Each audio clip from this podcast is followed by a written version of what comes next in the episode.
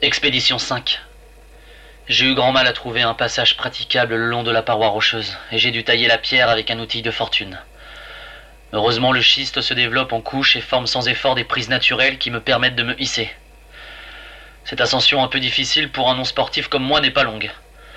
À 5 mètres à peine, je trouve déjà un large rebord bien tassé. C'est une corniche qui surpente autour de la montagne, du bas vers le haut. Un chemin idéal. Je fais des relevés à 5 mètres, 10 mètres, 20 mètres de hauteur. La proportion d'oxygène diminue d'une part par sa densité naturelle et par la raréfaction de l'air en général, mais dans les écarts trop faibles pour assurer ma survie.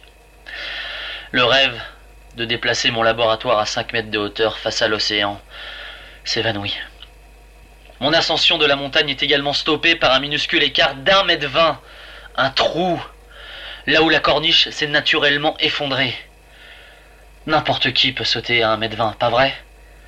À part que là, si je tombe, il n'y a pas de secours, nulle part, jamais. Ce sera la mort. Je me penche, je regarde le vide à travers la visière embuée. Je songe même que je devrais sauter avec de quoi me suicider si ça tourne mal, que je me casse les deux jambes. Et je souris. Si je veux mourir assez rapidement, je n'aurai qu'à enlever mon casque. Je reviens à la base. Un jour passe dans lequel j'étudie la possibilité de naviguer sur cet océan, de contourner par la mer les masses rocheuses qui bloquent ma plage, et peut-être de retrouver la civilisation, humaine ou autre. Mon habitacle, étanche, pourrait être converti en navire. Je sais que dans l'histoire de l'humanité, les découvertes de territoires allaient cinq fois plus vite par la mer que par la terre. D'ailleurs, ne dit-on pas terra incognita et pas mare incognitum? Si le projet navire est tentant, il ne résout pas le problème immédiat de l'oxygène. Et puis si j'arrive en haut de cette montagne, je pourrais voir les environs. Je saurais où aller avec mon navire. Expédition 6. Retour sur la montagne. J'étais saoulé et j'ai sauté le 1m20 facilement. Ma peur était comme sur ces compteurs Gégère, saturés, qui ne peuvent plus faire clic, tant la radioactivité est importante. Elle ne me travaillait plus, j'étais juste dedans. Peu après le trou, il y en a eu d'autres, parfois plus petits, parfois plus grands. J'étais saoulé, alors j'ai continué à avancer. Je devenais intrépide. C'était comme une revanche. J'ai pu monter ainsi à 100 mètres de hauteur. Toujours irrespirable, mais j'avais désormais de quoi me faire des calculs indiquant la zone vivable. J'avais une intuition pessimiste, mais je voulais d'abord poser les calculs. À 100 mètres de hauteur, j'avais fait une petite portion de la circonférence de la montagne. Je ne voyais que l'océan autour de moi. J'espérais ne pas être sur une île, auquel cas je serais définitivement condamné. Le retour s'est fait facilement, les sauts aussi. Il est curieux de voir que ce qui nous terrifiait la veille devient rapidement un jeu. C'est dans notre nature, j'imagine. Les calculs ont confirmé le pessimisme de mon intuition. La zone respirable sans bactéries sauveuses était située au-delà de 2500 mètres. J'avais beau retourner la situation dans tous les sens, je ne voyais pas comment atteindre cette hauteur en une fois et encore moins emporter mon équipement. J'avais beau pousser une vision objective et survivaliste, ce n'était pas brillant. Expédition 7. L'expédition sprint. Je voyage léger et j'essaie de couvrir la plus grande distance. Je pense avoir deux heures de latitude avec la bactérie sauveuse.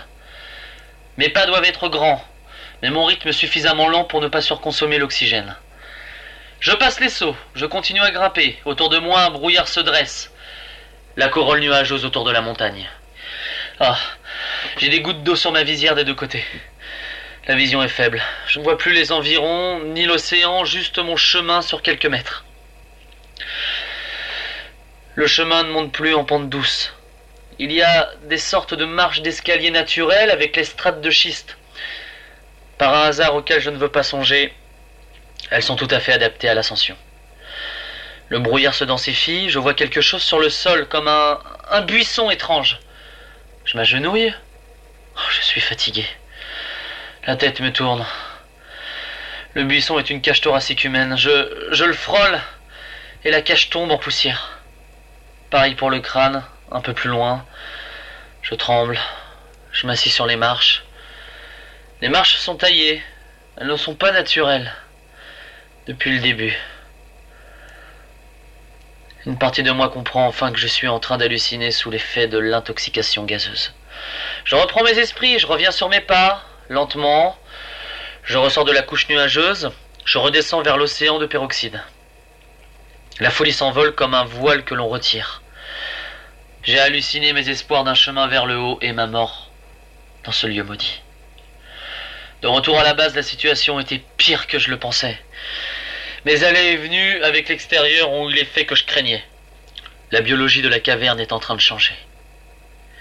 Les petites racines violettes prennent en taille et les champs de mousse brune deviennent secs. Il n'y aura bientôt plus de bactéries sauveuses, plus d'équilibre gazeux.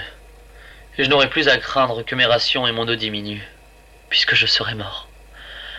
Je me suis allongé, et j'ai rêvé de ma maison et de ma piscine, que je ne verrai jamais non plus. J'étais dans cette dernière phase de deuil, celle où l'on accepte la situation et l'on se sent content. Je feuilletais Gilgamesh pour me détendre. Je sais qu'au fond de moi, une partie de mon esprit turbinait pour me sortir d'ici, pour construire un avion ou une fusée qui m'emmènerait au sommet de cette montagne, ou même de retour chez moi. Il me murmurait une idée que je repoussais sans cesse car, car elle me semblait stupide. Et pourtant, cette idée stupide, eh bien, je crois qu'elle était faisable.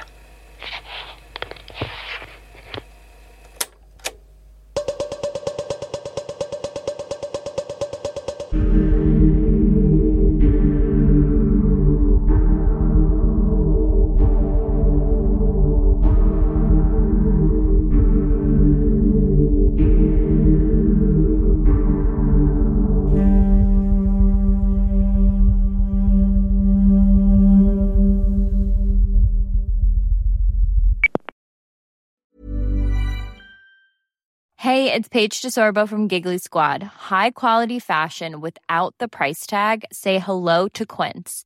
I'm snagging high-end essentials like cozy cashmere sweaters, sleek leather jackets, fine jewelry, and so much more. With Quince being 50 to 80% less than similar brands.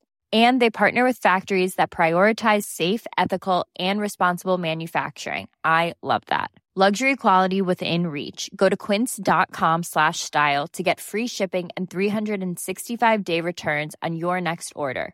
Quince.com slash style.